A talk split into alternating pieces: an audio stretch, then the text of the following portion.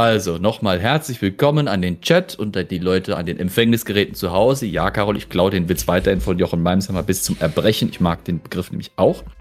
Wir sind heute mal wieder zu einer neuen Folge beisammen. Alle fünf, die, die uns sehen können, tja, tut uns leid, wir sehen wirklich so aus. Die, die uns nur hören, wir sind vollzählig. Das heißt, mit mir dabei ist von links nach rechts auf meinem Bildschirm hier gerade die Viktoria.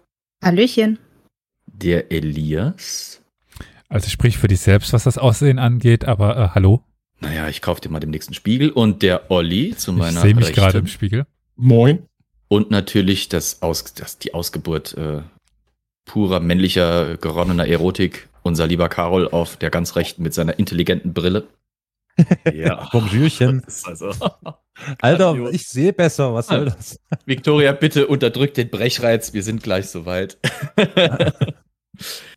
Ja, wir sind heute zusammengekommen hier, um uns nochmal mit Geschichte zu beschäftigen. Heute bin ich dran. Ihr denkt also schon richtig, ich habe eine äh, Kapitänsmütze auf. Also für die, die im eher audiogestützten Objekt äh, oder, oder Teil unseres Podcasts unterwegs sind, ich habe tatsächlich eine Kapitänsmütze aus. Das verbirgt meine langsam meinen Hinterkopf erreichende hohe Stirn, aber es passt auch zum heutigen Thema, denn wir werden maritim.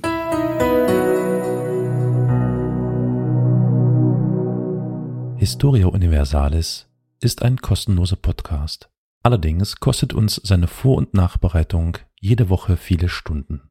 Wenn dir gefällt, was wir tun, dann freuen wir uns über eine Kaffeespende über co-fi.com slash Historia Universalis oder finanzielle Unterstützung in Form einer SEPA-Überweisung.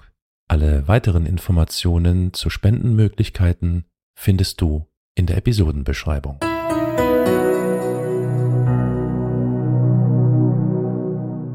Carol hat sich eben schon gewundert, warum wir unser Overlay äh, mit so ein paar runden Sachen und Wasser und äh, merkwürdigen Tieren hinterlegt haben. Da wollen wir natürlich uns mit beschäftigen. Carol, da unten die Löwen. Die haben eine Axt in der Ja. Hand. Weißt du, was das bedeutet? Ich Hast du sehe- meinen ich Chat sehe- geguckt? Ich sehe güldene Löwen mit einer Yes. Axt in der Hand. Genau. Nee, ich habe nicht in den Chat geguckt. Soll ich das tun? Steht da schon äh, was drin? Was? Yes. Pokémon steht da. Pokémon zu tun? Ah, Richtig, das sind Pokémon genau. Das ist äh, Axtmon, äh, der Holzfäller-Löwe. Nein. Ähm, wie schon im Chat richtig gesagt wurde, bei dem Löwen mit der Axt in der Hand handelt es sich um das Wappentier von Norwegen. Das heißt, Ach, wir was? sind heute, ja, wir sind heute im no hohen Norden unterwegs. ich hätte jetzt aber auch auf Sachsen getippt. Wir haben ja auch einen Löwen, ne? Ja, aber Jeder hat einen Axt. Löwen. Der einer sächsische. Löwe trägt, glaube ich, heutzutage eher ein Protestschild äh, für Pegida in. Nee. Oder eine Armbinde so. ja, Entschuldigung. Äh, ja, Ja, okay. Moment Ähm, mal, äh, Entschuldigung, aber äh, Spaß mit Flaggen und Wappen und so. das Wappen des Freistaats Sachsen hat kein Löwen. Ja, Ja, dann ist Dresden. Dann ist es halt Dresden. Ach Mann, ja, ist dasselbe. Sachsen, Dresden ist das Hat. Sachsen irgendwie nicht eine Dornenhecke, weil Elias- die ihren Vorgarten nicht pflegen? Nee, ein Maschendrahtzaun. Naschendrahtzaun. nee, And I Elias, guck mal bitte nach, nach, nach dem Wappen von Dresden, Stadtwappen Dresden. Kannst du Ja. das mal kurz? Ja, ja. Ich hab's offen. Ist so, ne? Ja, da sieht haben wir aus. einen äh, tatsächlich bewährt und bezungten Löwen. Mhm. Genau, und deswegen ist klar, wir reden heute über irgendwas, was in Dresden oder in Norwegen stattfindet. Der empfiehlt halt die Genau. Axt. Also auf jeden Fall an einem Ort, oder wo sie merkwürdig reden. Thüringen oder sonst irgendwo mit einem Löwen, weil der Löwe das meistverwendete Wappentier überhaupt ist. Also, Saarbrücker Zoo, irgendeine Menage- Meja- Mena- Haben Menagerie oder? Privatzoo von irgendeinem Hollywood. Ja, ich glaube, wir haben schon Löwen. ich war Das da ist wahrscheinlich irgendwie eine ent entflohene Hauskatze, die irgendwie so einen komischen Fusselteppich von Ikea um die Schultern gelegt bekommen hat. Ich meine, das ist ein armer Zoo, insofern, naja. Ähm, naja. Ja, wir sind heute in Norwegen. Und wir sind auch tatsächlich in der Geschichte noch nicht so weit, dass zurück, das, da spielt eben das Bild eben eine Rolle. Du sagtest eben schon Atombunker. Nee, nicht richtig. Aber es hat was mit Schutz zu tun. Wir begeben uns nämlich heute in den Oslofjord. Und zwar am 4. April 1940. Krieg. Krieg. Richtig. Nein, kein schweres Wasser, wie im Chat gerade geschrieben wird. Äh, Also nicht schwerer als normales Salzwasser in einem Fjord halt eben sein kann. Aber auf jeden Fall befinden wir uns natürlich 1940 im Krieg, Krieg, Krieg. Also äh, hallo ZDF, wenn ihr einen neuen Guido Knopf braucht. Ja, auch ich kann ständig über den Zweiten Weltkrieg reden. Das gelingt mir relativ leicht, auch wenn es irgendwann langweilig wird. Heute befinden wir uns im Zweiten Weltkrieg und zwar eben mit dem 9. April 1940 am Beginn der sogenannten Operation Weserübung.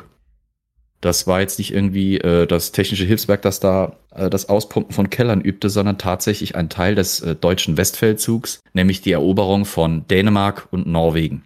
Mhm. Am 9. April, nachts so um etwas nach zwölf, lief wohl der Kommandeur der Festung, die wir hier im Hintergrund sehen, Oscarsborg, Birger Eriksen, seine letzte Runde durch die Festung und äh, wollte eigentlich danach relativ bald zu Bett gehen für die Nacht, als plötzlich ein Meldeläufer von hinten an ihn herantrat und ihm berichtete, dass in den Oslofjord Schiffe eingelaufen seien. Die Festungen unten am Eingang dieses langen, fast 100 Kilometer langen äh, Meeresfjords, eben der in die Richtung der norwegischen Hauptstadt führte, hatten Silhouetten entdeckt und mit ihren Suchscheinwerfern als Schiffe identifiziert. Es war aber nicht klar, was für Schiffe es waren, wo sie herkamen, welche Nationalität. Es war nur klar, sie fahren mit gelöschten Lichtern und sehr langsam den Fjord in Richtung eben der norwegischen Hauptstadt hoch. Mit gelöschten Lichtern. Mhm. Mhm. Okay. Und wie gesagt, in ganz langsamer Schw- Geschwindigkeit. Ich weiß nicht, äh, 1940, ja? sollen wir noch was da- dazu sagen, was mit den Lichtern das auf sich hat? Also, Naja, äh, wenn du im Dunkeln nicht gesehen werden willst, lässt du die Lichter aus. Warum Warum? willst du im Dunkeln nicht gesehen werden? Logisch. es ist halt per Gesetz oder per Ab- Abmachung so, dass normalerweise Schiffe immer mit Licht fahren müssen. Auch ähm, Kriegsschiffe in ziviler Mission müssen mit Licht fahren und zum Beispiel auch Sanitätsschiffe, was wir ja dann, ähm, das hatte ich damals bei der Folge Richtig, gen- genau. über Tsushima noch nicht erwähnt, also die äh, Russian Mad Dog Fleet, dass äh, ja auch ein Teil des Ganzen war, dass ein, ein eines der russischen äh, Sunny-Schiffe mit, mit Licht nachts gefahren ist und deswegen äh, die ganze Flotte aufgeflogen ist. Also Ja, die sind von einem japanischen Schiff gesichtet worden und äh, weil dieses, dieses Lazarettschiff dieses japanische Schiff gesehen hat und sehr freundlich war äh, und dachte, es wäre auch ein russisches Schiff, hat es quasi äh, das japanische Schiff darüber informiert. Fahr bitte vorsichtig, hier sind eine ganze, hier ist eine ganze russische Flotte um euch herum, was der Japaner natürlich super gefreut hat, weil dann wussten sie, was abgeht. Ja, und du hast recht, also es ist natürlich, sagen wir mal, die Prälude für was etwas Sinisteres. Äh, wenn ich mit einem gelöscht, mit, einem, mit gelöschten Lichtern auf meinem Kriegsschiff irgendwo hinfahre, dann ist das eigentlich schon ein relativ klares Statement. Die Ich Absicht will ist nicht klar. gesehen werden. Ja. Ja. Möchte man meinen. Für B.R. Eriksen war das jetzt natürlich ein großes Problem, denn 1940 befand sich Dänemark nicht im Krieg. Dänemark war ein neutraler Staat. Moment. Ja. Dänemark? Stimmt, das war Äh, Norwegen, sorry, Norwegen, aber Dänemark auch. Ja, Norwegen ja. befand sich weder im Krieg noch Dänemark. Dänemark hatte sogar äh, einen Nichtangriffspakt mit Deutschland. Aber wie gesagt, beide skandinavischen Staaten eben befanden sich im Zustand einer, einer neutralen Nation eben. Die waren nicht im Krieg. Hm. eigentlich hatte keiner von denen bisher so etwas zu befürchten oder zu erwarten, dass da plötzlich eine Flotte irgendwie durch ihre Heimatgewässer schippert, ohne Ankündigung, ohne alles. Ja. Eriksen Auch hat dafür, auch dafür gibt es natürlich Regeln, ne? Also wenn Absolut. du in, ja, genau. Mhm. Absolut, du fährst nicht einfach mal mit einer ganzen äh, Flotte irgendwo hin, ohne dass das mit denjenigen, denen das Gewässer da gehört, abgesprochen ist. Ja. Eriksen hatte also, wie gesagt, jetzt das Problem. Es war stockfinster. Er saß auf seiner Festung Oscarsborg. Eine Festung, die, wie soll ich sagen, also Asbach uralt ist noch jung dagegen. ähm, die Festung war in den 1830ern gebaut worden, in den 1850ern fertiggestellt worden und hatte Bewaffnung, die 1940 bereits fast ein halbes Jahrhundert alt war. Die Kanonen waren 50 Jahre alt, die Torpedos, die sie in einer Batterie hatten, waren 40 Jahre alt. Er hatte im Prinzip ähm, nur Rekruten bei sich, weil Norwegen damals noch nicht wirklich mobilisiert war. Also im Prinzip hatte er ein paar Wehrpflichtige, wenn er so wollte, die gerade noch in der Ausbildung, im Training waren. Er hatte zwei oder drei normale äh, äh, junge Offiziere noch bei sich. Der Rest waren im Prinzip Rentner. Er selbst war zu dem Zeitpunkt 65 Jahre alt und befand sich äh, in dem wunderbaren Zustand, dass er nur noch sechs Monate bis zu seiner Pensionierung gehabt hätte. Ähm, also das war ein zynischer Zustand. Der Mann war im Prinzip, also die meisten Leute auf dieser Festung waren deutlich jünger als die Bewaffnung dieser Festung. Deutlich jünger. Selbst er. Haben die noch mit, mit Bronzekugeln geschossen? So Vorderlader? Ich kann, ich kann mal kurz bisschen was zu Oscarsborg, zu dieser Festung sagen, die wir ja auch, wie gesagt, diejenigen, die es zuschauen, sehen sie im Hintergrund. Ähm, ihr seht, es ist also auf einer Insel im Oscars, äh, im, im, im Oslofjord gelegen, auf äh, einer Inselgruppe, auf einem Inselduo quasi. Äh, das, was wir hier im Vordergrund eben sehen, ist die Insel Südkaholmen und dahinter, ein bisschen hinter mir versteckt, ist die Insel Nordkaholmen. Diese beiden Inseln, wie gesagt, mitten im Oslofjord waren wie so ein Block und wie so, eine, wie so ein Flaschenhals, ein Nadelöhr in diesem Fjord, an dem musste eben jeder vorbei, der nach Oslo reinfahren wollte. Und deswegen war dort eben, wie gesagt, 1836 diese Festung gebaut worden. Ähm, wie gesagt, es war völlig antiquiertes Material, das da eingesetzt wurde inzwischen. Äh, die Festung wurde auch von eigentlich allen militärisch als unnütz oder, oder völlig veraltet und, und nicht wirklich signifikant bezeichnet und eingestuft. Ähm, es war quasi eigentlich nur noch ein Trainingsort. Da wurden halt Leute dran ausgebildet, wie benutzt man eine Kanone und wie dient man halt in der Armee. Aber wirklich als militärische Befestigung klassifizierte das kaum noch jemand. Heute übrigens ein Hotelresort, oder? Wenn ich so yes, in der Nähe, ja, ja. Mhm. Und ähm, wie gesagt, Birger Eriksen Kommandeur dieser Festung, selber auch leicht geriatrisch angemutend, damals schon mit seinen 65. Äh, ähm, ich weiß, heute ist das kein Alter, damals schon noch. Ähm, hat jetzt, wie gesagt, eben diese Meldung erhalten, da kommt eine Flotte unseren Fjord hoch, aber wir haben keine Ahnung, was abgeht. Er versetzte seine Festung in Alarmzustand, das schon mal so viel. Ähm, die Soldaten gingen an ihre Kanonen. Von den drei Kanonen, die die Festung hatte, konnten allerdings aus Personalmangel nur zwei besetzt werden. ähm, bekannt vor. Ja, ne? Ähm, er wollte außerdem noch seine Torpedobatterie, die eben auf der Insel Nordkaholmen untergebracht war, besetzen lassen. Problem war, der eigentlich zuständige Offizier war krank. Das heißt, er musste aus dem äh, einem nahegelegenen Ort, nämlich Dröbak, einen eigentlich schon pensionierten Offizier namens Anderschen äh, dazu rufen, der quasi dann das Kommando über die Torpedobatterie übernehmen musste in dem Alarmzustand. Ihr seht also, die Voraussetzungen waren etwas suboptimal. Wenn wir uns mal vielleicht ein Bild machen können, wie viele Menschen mussten denn so eine Artillerie, so eine äh, Kanone bedienen? Waren ja jetzt nicht nur einer, der da dran stand und dann nee, mit so einem also Streichholz. Da, ja. ja, gut, mit Streichholz war das ja gar nichts. Das waren äh, Geschütze, 28 Zentimeter Geschütze von der Firma Krupp. ähm, die äh, in den 1890ern, 1893 war es, äh, auf dieser Festung verbaut worden waren.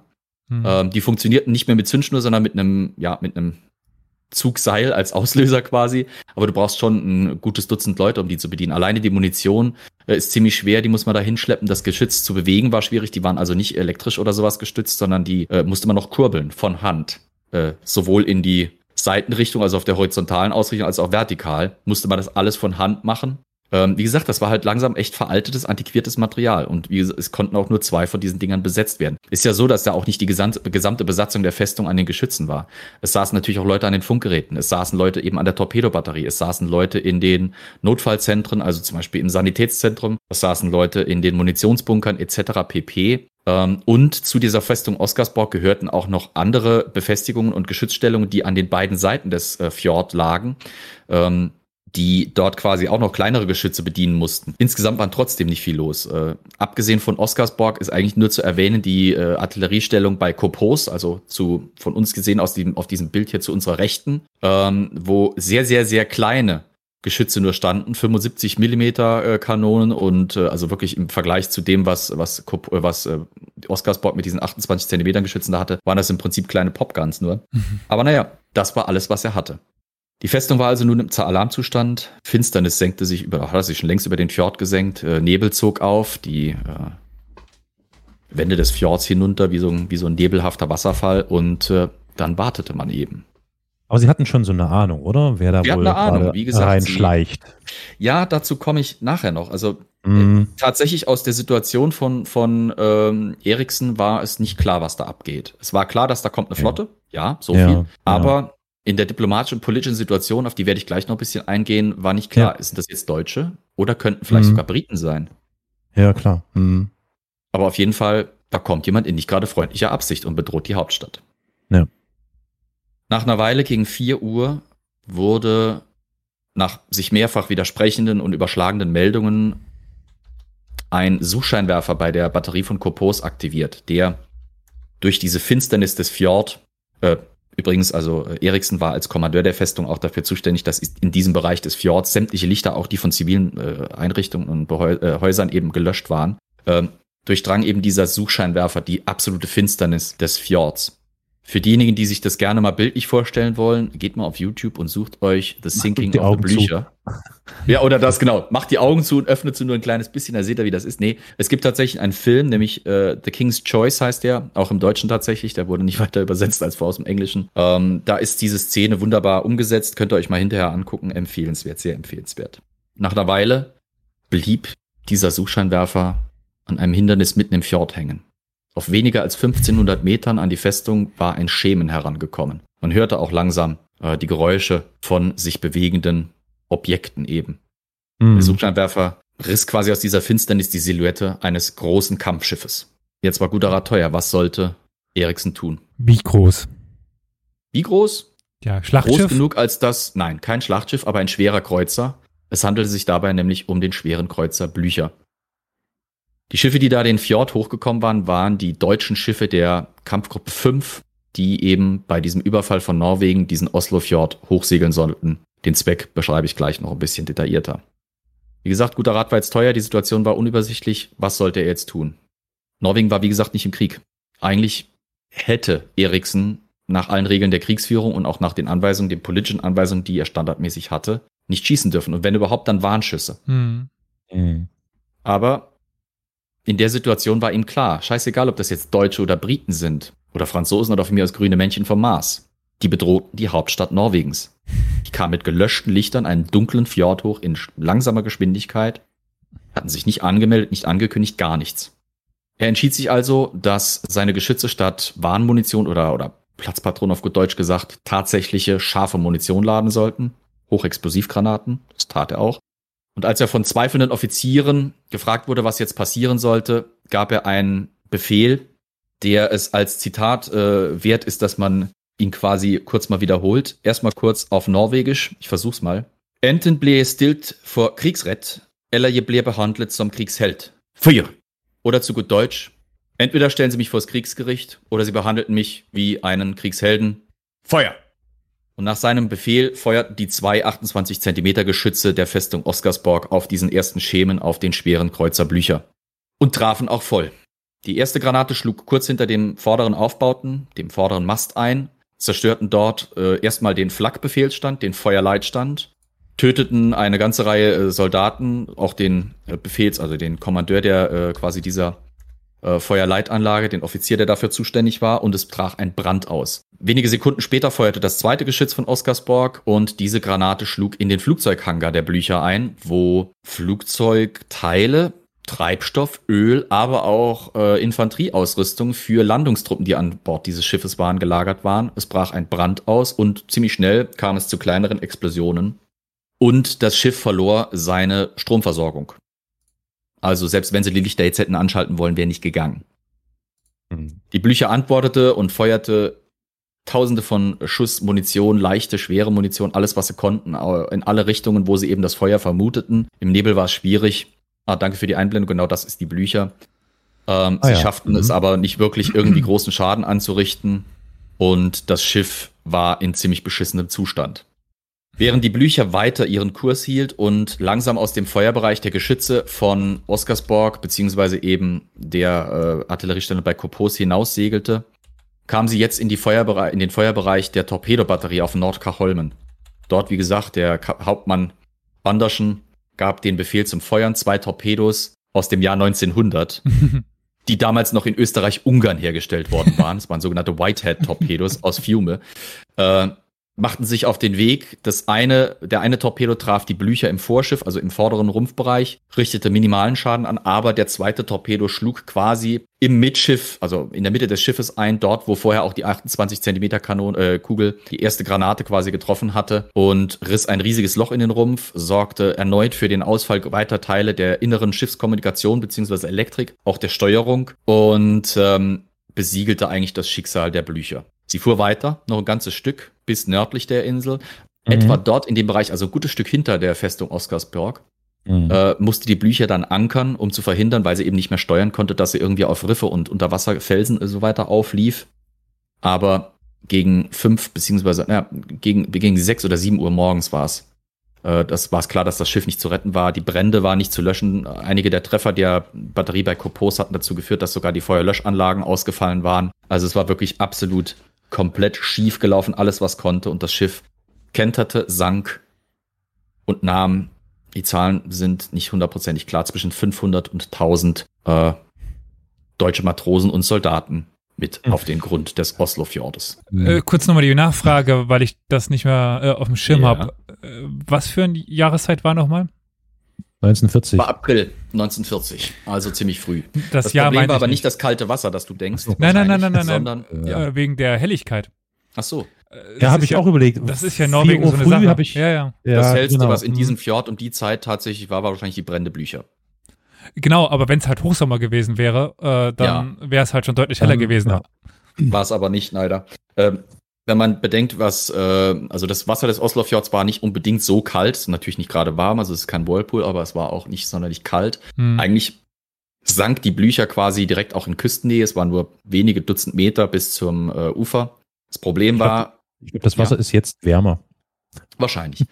Das Problem war, dass das Wasser auch damals schon wärmer wurde, weil einige der Treffer hatten auch Öl und Benzin, also quasi Treibstofflecks verursacht und es breitete sich ein Öl- und Treibstoffteppich auf dem Wasser aus, der brannte und das heißt, viele der Seemann, äh, Seeleute und Soldaten Mhm. ertranken nicht oder erfroren, sondern verbrannten quasi durch den Treibstoff, weil sie sich einfach nicht retten Mhm. konnten, weil sie nicht so lange drunter durchtauchen konnten.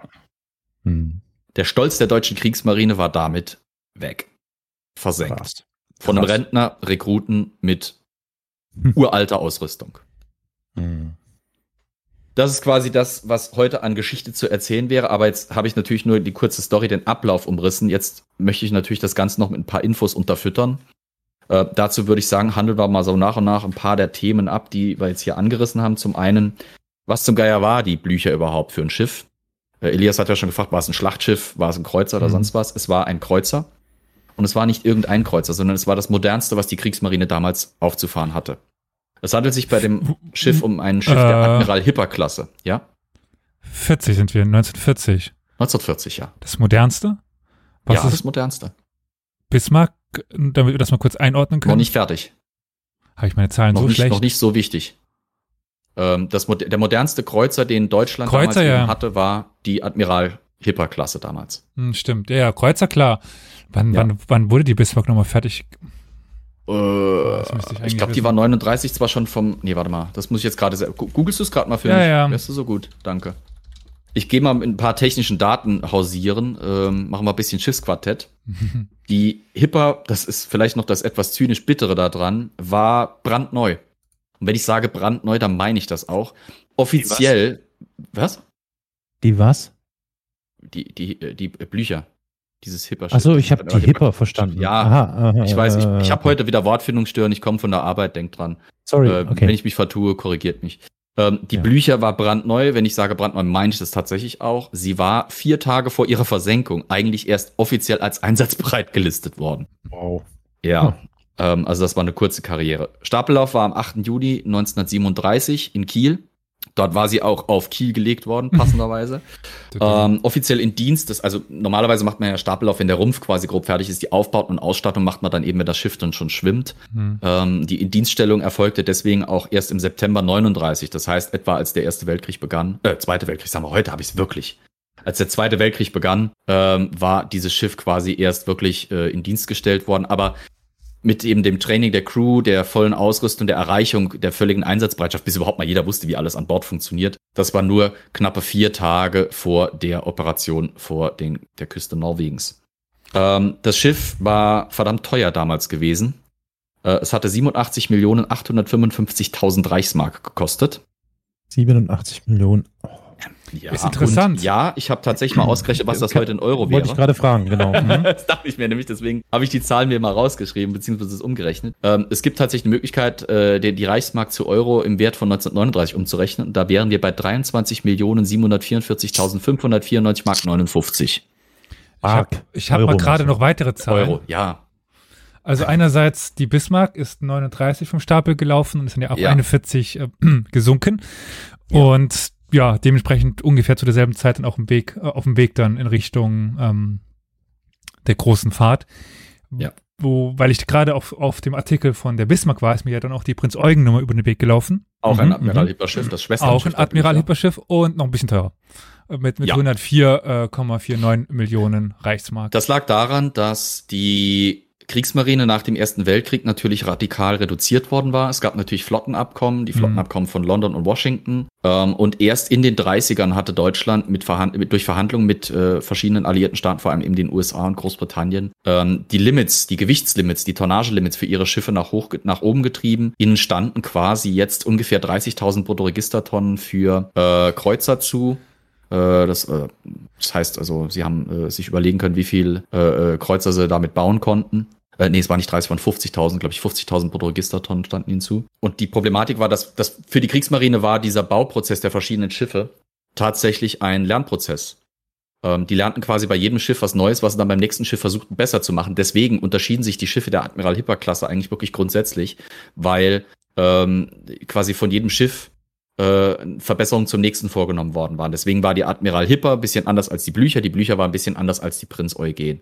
Und die zwei letzten Typschiffe wurden gar nicht fertiggestellt. Äh, eines, das den Titel beziehungsweise tragen sollte, beziehungsweise wurde äh, nicht fertiggestellt. Und das andere wurde passenderweise nach Russland verkauft. Äh, 1940, also genau rechtzeitig, damit die Russen später das Ganze dann als Schiff benutzen konnten und zwar gegen die Deutschen, aber das ist ein Thema vielleicht für eine andere Folge. Mal gucken. Ähm, zu den Ausmaßen des Schiffs, es war also wie gesagt schweineteuer. Es hatte eine Länge von 205 Metern, fast 206 Metern, äh, eine Länge über Kiel, also quasi die, die obere Länge des Schiffes war 205, die untere Länge des Kiels war 195 Meter. Das Schiff war 22 Meter breit und hatte einen maximalen Tiefgang von 7,2 Metern. Ähm, es brachte mit einer Verdrängung von 18.200 Bruttoregistertonnen schon ein bisschen was auf die Waage. Das war ein großes Schiff, ein schwerer Kreuzer eben und hatte zu der Zeit ihrer Versenkung eine theoretische Mannstärke von 1600 Mann an Bord. Mhm. Äh, angetrieben wurde sie von drei Schrauben, die wiederum von äh, Turbinen angetrieben wurden, die insgesamt 131.821 PS gebracht haben. Also ist auch schon ein bisschen was. Damit konnte das Schiff eine maximale Geschwindigkeit von 32,8 Knoten oder knappen 61 kmh erreichen. Und äh, das ist schon nicht wenig. Das war für die damalige mhm. Zeit schon ziemlich zügig. Ja. Die Idee hinter diesem Schiff äh, oder hinter diesem Schiff der Admiral Hipper Klasse war halt, sich mit den britischen Kreuzern äh, vergleichbaren Typs, zum Beispiel der Town Class, anlegen zu können. Ähm, deswegen musste man halt eben entsprechende Geschwindigkeit, aber auch entsprechende Panzerung und Bewaffnung mitbringen. Die Panzerung der, Hip der Hipper Klasse, der Blücher eben dann auch, war nicht sonderlich gut. Ähm, vergleichsweise äh, mäßig im Vergleich zu äh, eben entsprechenden äh, Kreuzern der britischen Marine. Ähm, wie gesagt, zum Beispiel der Town Class äh, da reden wir so von Panzerstärken, also quasi an den Rumpfseiten von 70 bis 80 Millimetern. Das wurde halt eben von vorne bis hinten variierte die Dicke ein bisschen. Die war natürlich dort, wo die wichtigsten äh, Teile des Schiffes saßen, ein bisschen dicker. Äh, bewaffnet war die Blücher ziemlich stramm mit vier Türmen. Wir haben es ja eben auf dem Bild auch gesehen, mit zwei Rohren jeweils von ähm, also jeder Turm hatte zwei Rohre und die Rohre hatten ein Kaliber von 20,3 Zentimeter. Das war Standard für schwere Kreuzer zur damaligen Zeit. Also sowohl die Briten als auch die Amerikaner als auch die Japaner, eigentlich jede größere Nation benutzte für die meisten schweren Kreuzer äh, 20,3 Zentimeter Geschütze. Ähm, als Sekundärbewaffnung hatte die Blücher 12 10,5 Zentimeter Geschütze dabei und auch aus äh, als quasi doppelnutzbare äh, Sekundärbewaffnung und Flakbewaffnung, äh, 12 3,7 Zentimeter Flakgeschütze sowie 8 2 Zentimeter Flakgeschütze und äh, weil das noch nicht genug Bewaffnung war, hatte sie auch noch vier Torpedowerfer zu je drei Rohren, die Torpedos mit einem Durchmesser von 53,3 Zentimeter werfen konnten. Zwei auf jeder Seite, zwei Werfer auf jeder Seite. Das ist ganz interessant, wenn ich das jetzt, weil ich habe die Prinz Eugen immer noch vor ja. mir offen. Also auch 8 mal 20 äh, Kopfkühlen hier, ja. Auch 8 mal 20,3 äh, ja. Zentimeter, 12 mal 10,5, 12 ja. mal 3,7 äh, das Flak. Ja. Und 28 mal 2 Zentimeter Flak. Ja. Und 12 to äh, Torpedorohre. Also, die haben, wie gesagt, die Spezifikation der Schiffe leicht verändert. Ja, ja. Äh, aber das hat ja auch dann relativ schnell äh, die äh, als sinnvoll erwiesen, die Flak dieser Schiffe ein bisschen zu verbessern, weil mhm. äh, man möchte es nicht glauben, aber die Briten haben sowas, das nennt sich Royal Air Force. Und äh, fragt mal die äh, Bismarck. Die waren irgendwie nervig, genau. Fragt mal, oder die Tirpitz. Hm. Noch viel schlimmer. Die, Sollen wir das vielleicht kurz erklären?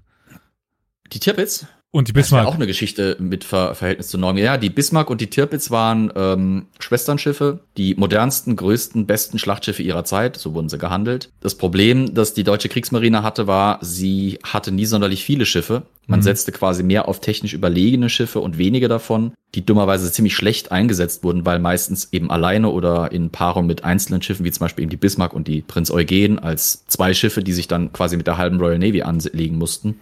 Aber das und, haben sie gut äh, geschafft ja, die Bismarck ist halt ultimativ deswegen gesunken, weil sie bei einem Angriff durch äh, völlig veraltete, also dieses Thema, dass deutsche Schiffe von veralteter Ausrüstung äh, gekillt wurden, ist irgendwie eine ziemliche Konstante, ähm, von völlig veralteten Doppeldecker-Flugzeugen, die von einem britischen Flugzeugträger aus mit Torpedos gestartet waren, eben äh, manövrierunfähig geschossen wurde, bis dann eben der Rest der britischen Flotte sie nach und nach zu Klump geballert hat. Und die Tirpitz war nach einigen Beschädigungen in einem norwegischen Fjord untergekommen, wo sie, ich weiß gar nicht wie viel Male, mehrere Dutzend Male tatsächlich von der Royal Air Force bombardiert wurde, bis dann tatsächlich man extra die schwersten damals bekannten oder größten konventionellen Bomben, Tallboys, die die Briten eben hatten, äh, äh, so lange auf sie geschmissen hatte, bis dann eine nah genug an ihr explodiert war, dass die Tirpitz dann eben sank.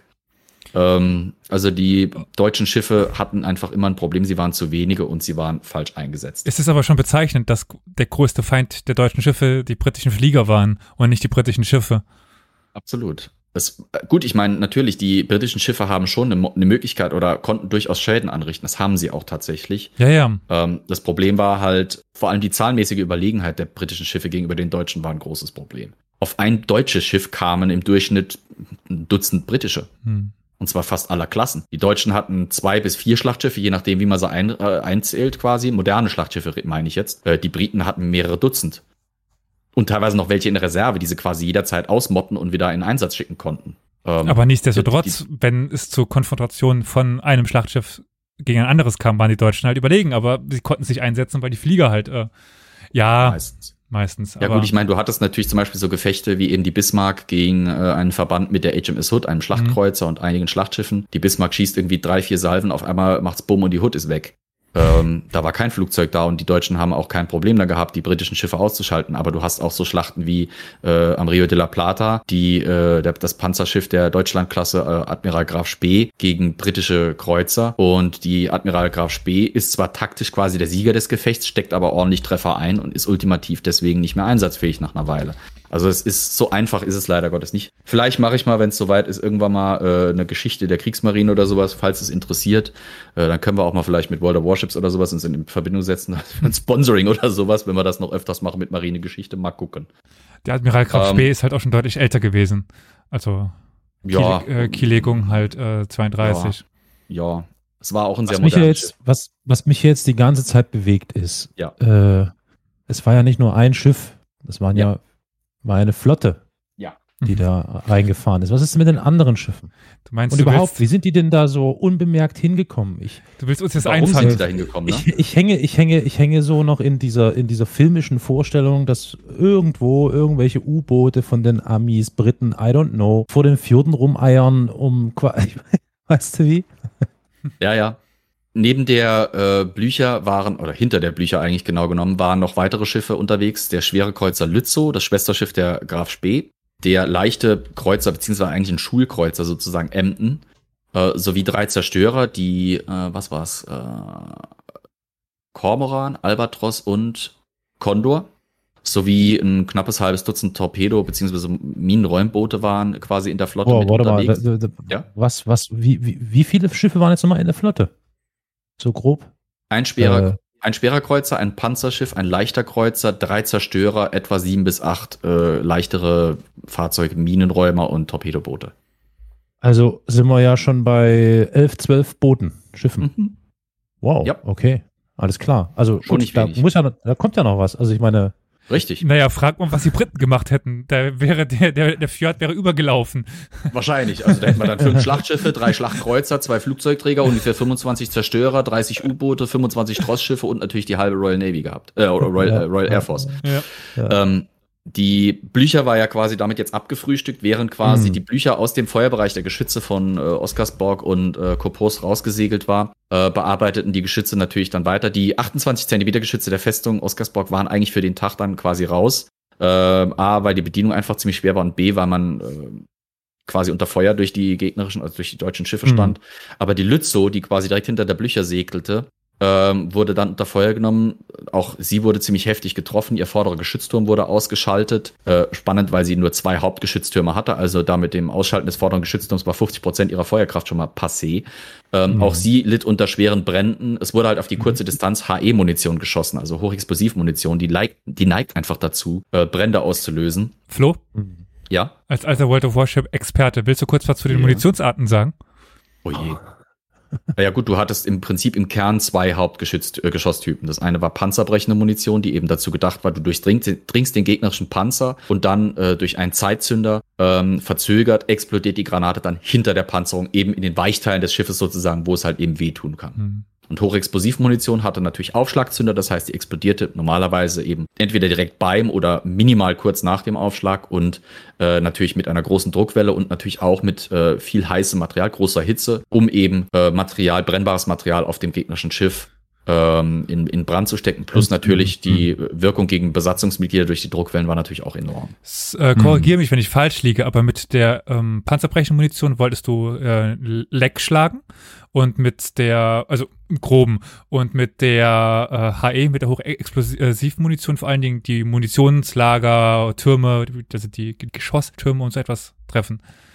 Die Geschütztürme von einem Schiff sind normalerweise ähnlich wie dort, wo die Munition gelagert wird, ziemlich stark gepanzert. Die Munition liegt normalerweise in einem Bereich, der in einem Schiff als Zitadelle bezeichnet wird. Das Mhm. ist also eine wirklich geschlossene, wie, wie eine geschlossene Panzerbox im Schiffsrumpf. Die Geschütztürme sitzen in sogenannten Barbetten. Das ist jetzt nicht irgendwie eine Französin, die äh, nachts äh, im Moulin Rouge tanz, tanz, äh, tanzen tut, sondern das ist quasi ein befestigter, dick gepanzertes Behältnis quasi, wo diese Geschütztürme mit ihrem ganzen Unterleben drinne stecken. So ein Geschützturm ist ja nur nicht, nicht nur das, was draufsteckt, sondern da, das ist ja quasi, das geht in einem Schacht bis fast ganz unten im Schiff durch und da hängt jede Menge Technik drunter. Munitionsaufzüge, Bedienungsgeräte, Elektronik, Motoren etc. pp. Wäre Das ist ja alles auch stark gepanzert. wäre ja auch tragisch, wenn ein Schuss äh, in so einen äh, Turm den ganzes Schiff explodieren lässt, weil dort auch die Munition gewesen wäre. Also die, also ich bin bei Schlachtschiffen nicht ganz so, Besatzung der, der Hood. ich bin nicht ganz, ja, ja, gut, die Briten halt. Aber ich bin nicht ganz so firm drin, aber das kann man sich schon Strategie. vorstellen, dass die unten, also quasi aus der Zitadelle hin transportiert worden sind und dann hochgefahren Ja. worden sind, Richtig. damit eben nicht oben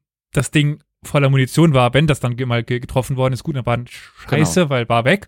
Aber das ganze Schiff war nicht damit gefährdet. Zumal man relativ früh angefangen hatte, zweistufige Munition zu haben. Das heißt, du hast das Geschoss und du hast eine Treibladung. Die Treibladung war meistens äh, in, in Stoffbehältnissen Mhm. drin und äh, also bei so großen Kalibern wie Schlachtschiffen zum Beispiel. Bei Kreuzern war es teilweise so, dass das Vollmunition war, also quasi wie bei einem normalen Artilleriegeschütz ein großes Geschoss. Je nachdem, was für ein Kaliber. Das ist jetzt ganz grob vereinfachend. Das hat man auch eben gemacht, um dann quasi die Geschosse von der Munition getrennt lagern zu können. Teilweise gab es sogar nasse Munitionslager, wo man die dann irgendwie in Glykollösung oder sowas eingelegt hatte, sodass da ein Brand auch nicht so schwierig wurde. Aber was soll's. ähm, Im Prinzip die, die AP-Munition, die, ho- die, Armor, äh, die Armor-Piercing oder panzerbrechende Munition soll nicht unbedingt Leck schlagen. Also natürlich auch, das ist ein Nebeneffekt, aber die soll vor allem eben das tun, was, äh, was am sinnvollsten ist, nämlich bei gepanzerten Schiffen diese Panzerung erstmal zu überwinden, zu durchdringen. Und dann eben, wie gesagt, dort Schaden anzurichten, wo das Schiff verwundbar ist, nämlich in seinem Inneren. Die Aber Hochexplosivmunition, mit der kannst du halt eben Aufbauten ausschalten. Du kannst Sekundärgeschütze ausschalten, weil das sind meistens keine geschlossenen Türme, Mhm. sondern die sind teilweise nur vorne mit einem Schild und hinten offen. Du kannst äh, natürlich auch Gefechtsstände äh, zerschießen. Wie gesagt, bei der Blücher, der erste Treffer setzte den äh, Feuerleitstand außer Gefecht komplett. Ähm, damit war das Schiff quasi nicht mehr in der Lage, seine Hauptbatterie sinnvoll zu nutzen. Ähm, und du setzt, wie gesagt, das Schiff in Brand. Je mehr Besatzungsmitglieder mit solchen Sachen beschäftigt sind, wie eben Lecks stopfen, Brände löschen, Reparaturen, notwendige Reparaturen leisten, desto weniger Leute können sich natürlich um die Bewaffnung, um das Gegenfeuer, Mhm. um die Gegenwehr kümmern. Und das ist quasi auch das Prinzip hinter diesen Küstengeschützen gewesen und warum die HE geschossen haben. Du willst quasi den Gegner auf die kurze Distanz, wo du quasi eh die Panzerung so gut wie ignorieren kannst, weil auf so kurze Distanz, auf weniger als 1000 Meter, ist selbst so ein HE-Geschoss, hat noch ordentlich Wumms. Das schlägt jetzt nicht ein glattes Loch durch die Panzerung, aber die Wucht reicht schon aus, um schwerste Schäden hervorzurufen.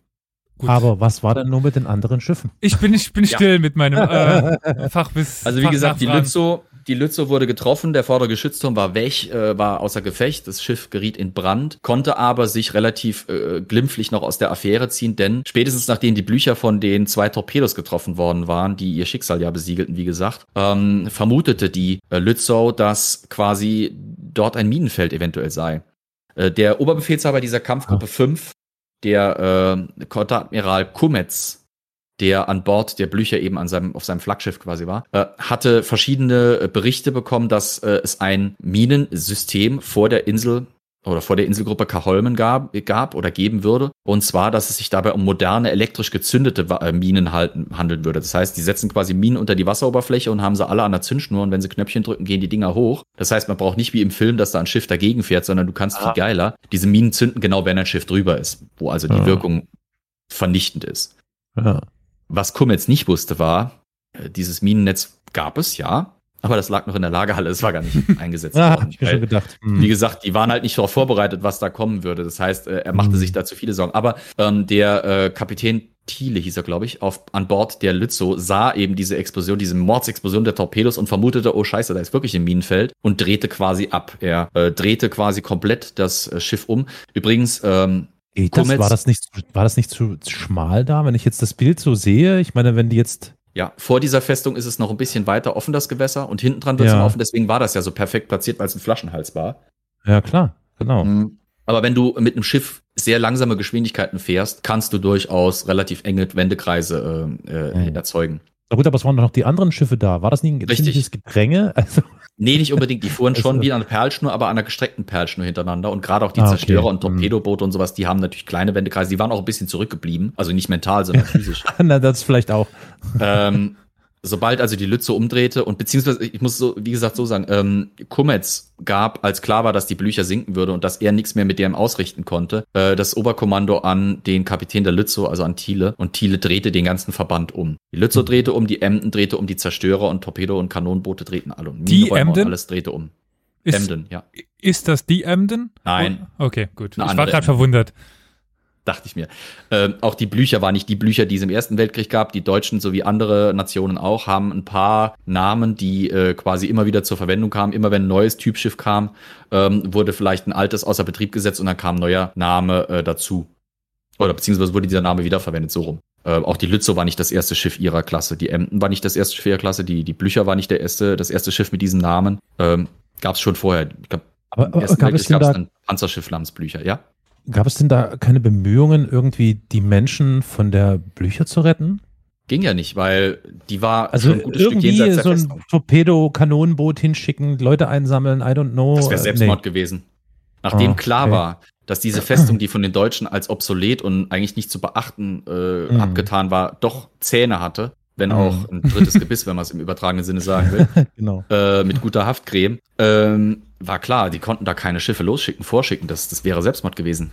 Mhm. Ähm, das heißt, die drehten quasi ab, fuhren den Oslofjord noch mal ein Stück runter und setzten dann dort erst ihre Invasionstruppen an, äh, an, an Mhm. Land ab. Äh, Während im Prinzip, ja, Entschuldigung, dass ich jetzt schon wieder nachfrage. Aber auf welchen Schiffen, ja, hm, Entschuldigung, äh, auf welchen Schiffen waren denn die Invasionstruppen? allen. Allen. Bei dieser Flotte war kein Transportschiff dabei, das waren reine Kriegsschiffe, Eben. aber die sind alle mit Soldaten besetzt worden. Deswegen ist zum Beispiel auch der Blücher das zum Verhängnis geworden, dass die Infanteristen, die an ihrem, auf, auf ihrer, auf ihren, äh, auf, an Bord von der Blücher eben untergebracht waren, ihre Munition in den Hangars und so, an den Stellen, wo sie eben Platz hatten, gelagert hatten. Wo sie Oh. dann halt in Brand geriet und dann hochging. Das Bittere war, das habe ich glaube ich vergessen zu erwähnen, durch die Brände sind nicht nur diese Munition der Infanteristen in die Luft geflogen, Sprengstoff, Munitionsteile etc., sondern auch noch eines der 10,5 äh, Zentimeter Magazine, also eines der Sekundärmagazine des Schiffs war auch noch in die Luft geflogen. Also Das macht ordentlich Bums. die Blücher war wirklich ziemlich fubart, äh, als sie dann eben vor Anker ging. Und wie gesagt, die sank ja innerhalb von wenigen Stunden, zwei Stunden brauchte die nur.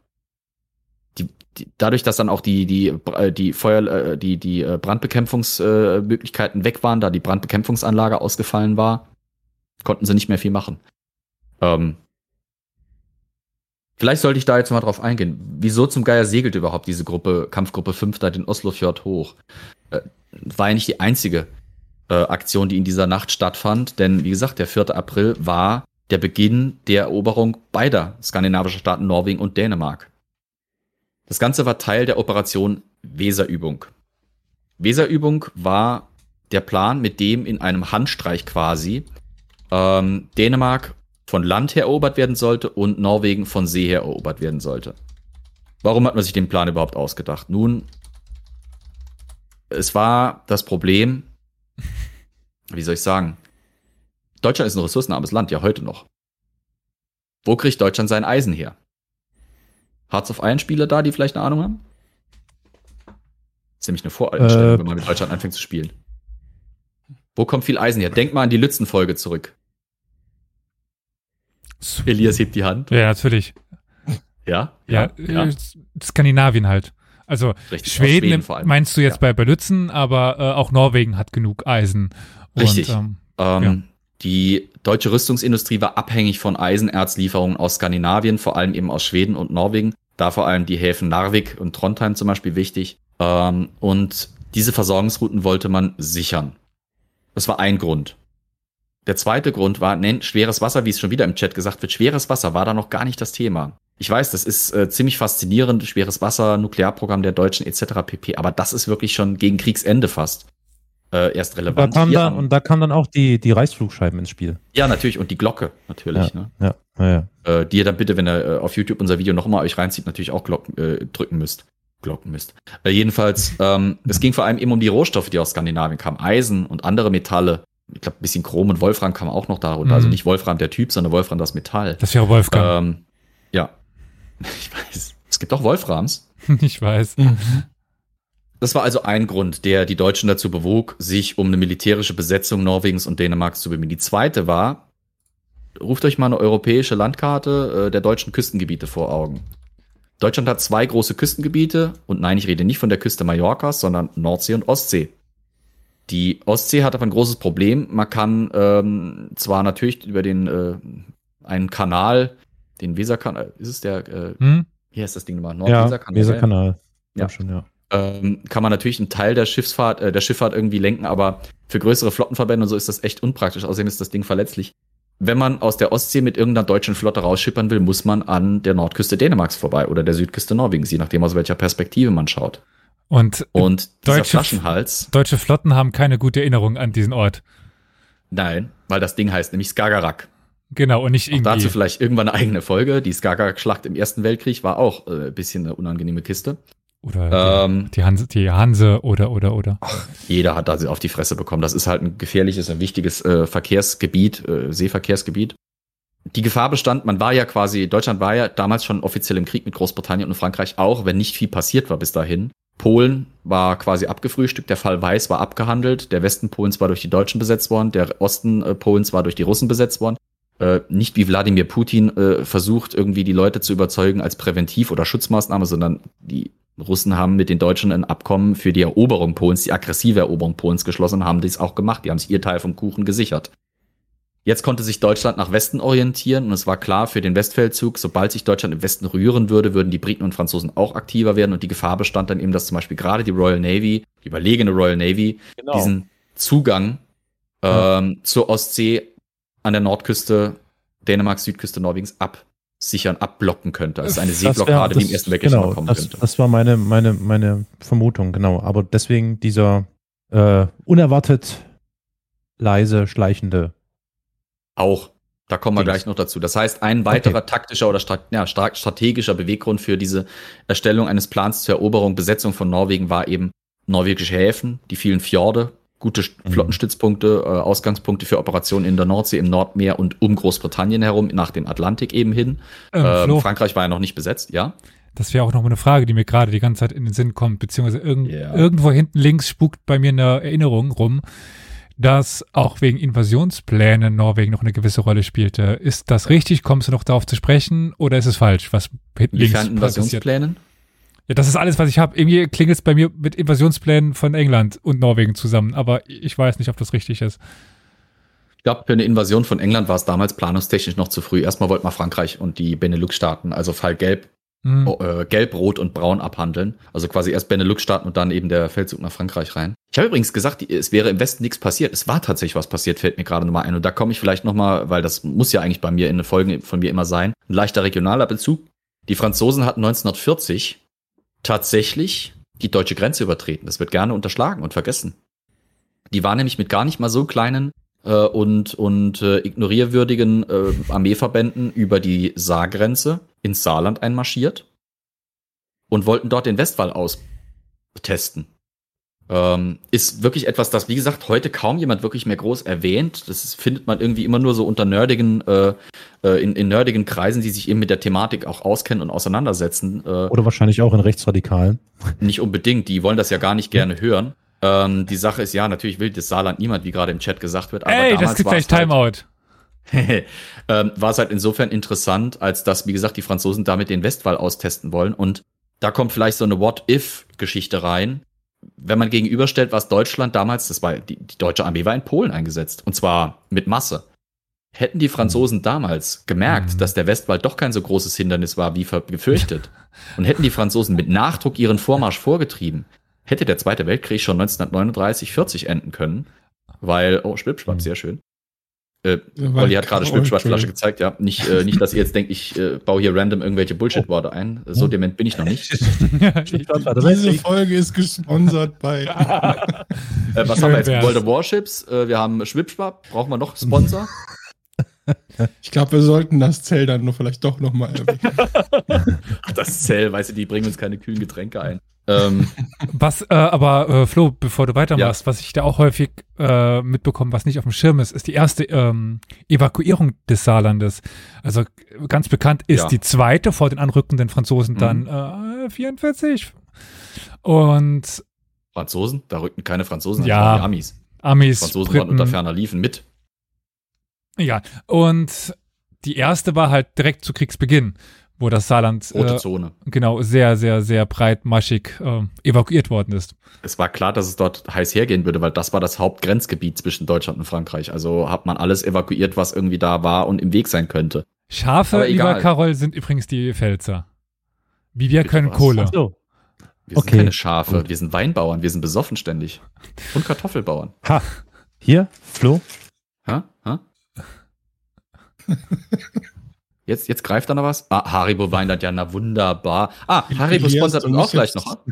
genau, irgendwo musst du noch so ein kleines Schild Werbung einfügen, bitte. Dauerwerbesendung. Aber, aber so, solange. Das war gerade übrigens schön, ich konnte fast in ein Bild greifen. Ähm, äh, bevor wir kein Geld bekommen, das ist ja eh irrelevant. Und meines Wissens nach bekommen wir kein Geld. Also, Verdammt. Okay, Äh, da müssen wir ist nachbessern. nach auch, ja. Hm. Ähm, also wie gesagt, man wollte quasi, jetzt muss ich nochmal, jetzt muss ich noch mal meine ganzen Punkte für die äh, für die Operation Weserübung abhandeln. Also Handel, äh, Transport, Norwegen und Schweden war wichtig. Die Sicherung der Meerenge äh, zwischen Dänemark und Norwegen für die Kriegsmarine war relevant. Der Gewinn von Häfen in Norwegen war relevant. Äh, dann kam noch hinzu, ähm, wie soll ich sagen, also äh, Deutschland war nicht der einzige Player in diesem Krieg, der sich für Norwegen und Dänemark interessierte. Für die Alliierten war Norwegen und Dänemark natürlich auch interessant. Hm. Und deswegen hatten die Briten und die Franzosen auch begonnen, ähm, wie soll ich sagen, gezielt Deutschland zu einer Aktion zu provozieren.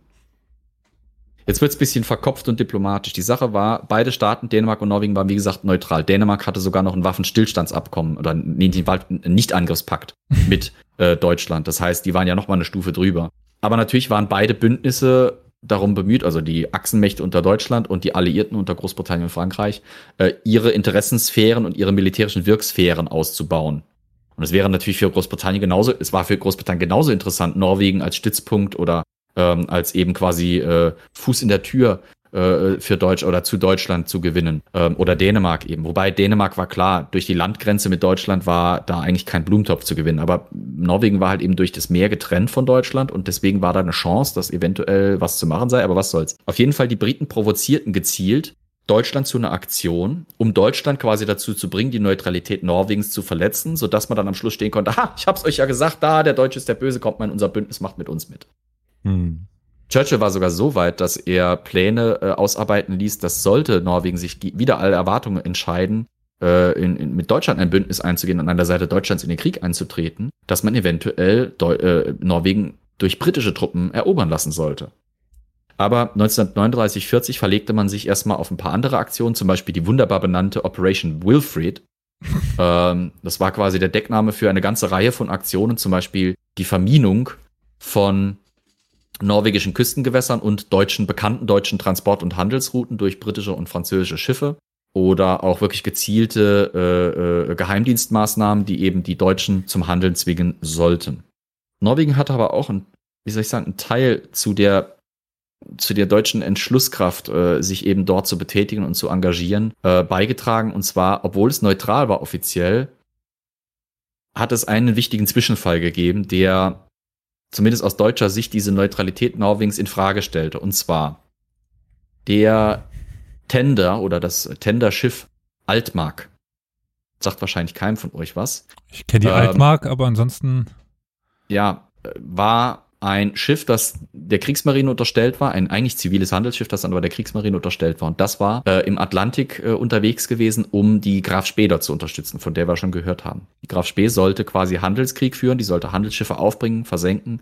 Aber die Art der Kriegsführung damals war noch halbwegs zivilisiert. Das hieß, äh, der Kapitän der Graf Spee, äh, Kapitän Langsdorff, ließ normalerweise erstmal Warnschüsse und Warnungen eben an die Crews der Schiffe, die er eben aufbrachte, übermitteln, sodass die von Bord gehen konnten, dann eben von der Graf Spee aufgenommen und gefangen genommen werden konnten und dann eben nach einer Weile, wenn er eben so viele Gefangene hatte, dass es nötig wurde, transportierte er die oder traf er sich, gab es Rendezvous mit der Altmark, um dann quasi die Gefangenen auf die Altmark zu, über, äh, zu übertragen. Und äh, die Altmark war, nachdem dann die Graf Spee in Montevideo quasi, also im Rio de la Plata versenkt worden war, ähm, nach äh, zurück nach Europa gefahren, um die Nordküste Großbritanniens herum und war dann eben in Küstengewässern, in norwegischen Küstengewässern unterwegs, ähm, wo sie auch von der norwegischen Küstenwache überprüft wurde, aber die Norweger haben nichts gemacht, weil Neutralität und sie haben die Gefangenen an Bord nicht gefunden. Fragt mich nicht, wie man 300 britische Gefangene in einem Schiff versteckt, aber sie haben es geschafft, die Deutschen, die Cleveren.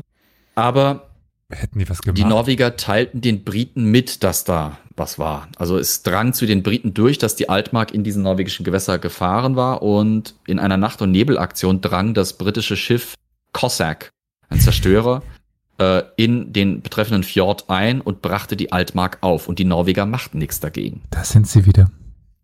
Hm? Die Cossack, ja, die scheiß Steppenreiter, okay. äh, ja, es erschreckt mich immer wieder selber, wenn ich sie selber aufbringe, aber was soll's. Dieser sogenannte Altmark-Zwischenfall im Februar 1940 hatte eben dazu geführt, dass, wie gesagt, diese, diese Neutralität Norwegens zu hinterfragen war. Wenn sie wirklich neutral waren, warum zum Geier ließen die zu, dass die Briten so eine Aktion in ihren Hoheitsgewässern in einem Fjord äh, eben betrieben? Ich meine, vor einer Küste ist eine Sache, aber so ein Fjord hat ja irgendwie schon so, es ist natürlich mehr, aber es ist irgendwie, es hat so Anmutungen von Binnengewässern. Es ist wirklich mhm. umgeben von Land. Es ist also nochmal ein etwas krasserer Fall, wenn du quasi in deinen Hoheitsgewässern weit von der Küste entfernt was zulass, äh, zulässt. Aber wenn es in einem Fjord quasi in Sichtweite von Spazieren, äh, Spaziergängern an der Küste oder sowas passiert, hat das nochmal eine andere Qualität. Und das hatte eben dann auch ähm, die deutsche Führung und Hitler vor allem dann eben, der war ja die deutsche Führung oder der deutsche Führer, ähm, dazu bewogen, eben den Befehl zu geben, einen Plan für die Eroberung Dänemarks und Norwegens auszuarbeiten. Dänemark, wie ich schon gesagt habe, hatte, äh, sollte über den Landweg erobert werden. Das geschah auch relativ schnell. Einige gepanzerte Kolonnen rückten äh, über die Grenze, überrumpelten die Zollstationen Dänemarks und äh, rückten im Prinzip die Hauptstraßen, die Haupteinfallstraßen äh, von Süden nach Norden durch Dänemark durch, brachen den Widerstand, den eher spärlichen Widerstand der dänischen Truppen innerhalb von wenigen Stunden und Dänemark kapitulierte auch ziemlich schnell. König Christian X. von Dänemark kapitulierte, glaube ich, nach vier Stunden. Ich glaube, vier Stunden waren es nur offiziell. Das Dumme war, wegen zusammengebrochener Kommunikationssysteme kämpften einige dänische Soldaten acht oder zehn Stunden. Das heißt, eigentlich nachdem ihr Landschaft kapituliert hatte, immer noch weiter, weil sie es nicht mitbekommen hatten. Mhm. Gibt es übrigens einen Film, der so heißt, äh, wie der Tag, um den es heute geht, 9. April 1940 oder der 9. April. Äh, da wird der Überfall auf Dänemark äh, behandelt. Äh, ist empfehlenswert, gibt es, glaube ich, auf Amazon. Und einen anderen Film können wir empfehlen, den hatten wir, Carol, ja. kann das sein, dass wir den angesprochen haben, oder Flo, über das, mhm. was nach dem Zweiten Weltkrieg dann in Dänemark passiert, ähm, mit den deutschen Truppen, die dort die. Mit den äh, Minensuchern. Ja. Ich was weiß nicht. mit Sand. Ja. Ach, ja, ja, ja. Hm. Unter dem ja. Sand oder auf dem Sand? Irgendwie sowas, sowas ja. Ich glaube, sowas, ja. Hm. Genau. Für Norwegen war die Sache natürlich schwieriger, also beziehungsweise Norwegen war aus Sicht der Deutschen etwas schwieriger. Wie gesagt, es lag ja Wasser dazwischen. Man plante aber einen, ich sag mal, Generalrundschlag.